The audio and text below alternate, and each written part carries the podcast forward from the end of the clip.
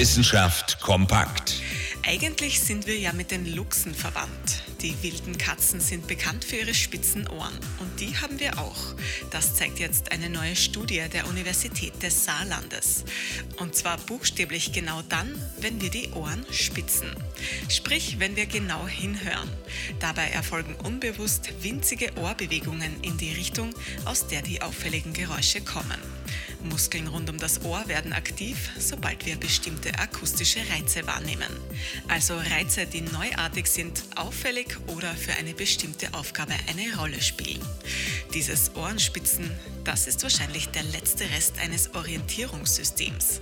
Warum das im Lauf der Evolution weitgehend verloren gegangen ist, wissen wir zwar nicht.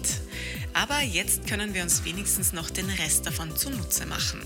Zum Beispiel bei der Entwicklung besserer Hörgeräte. Und natürlich auch immer dann, wenn wir gerade vor einem Luchs flüchten müssen. Interessante Themen aus Naturwissenschaft und Technik.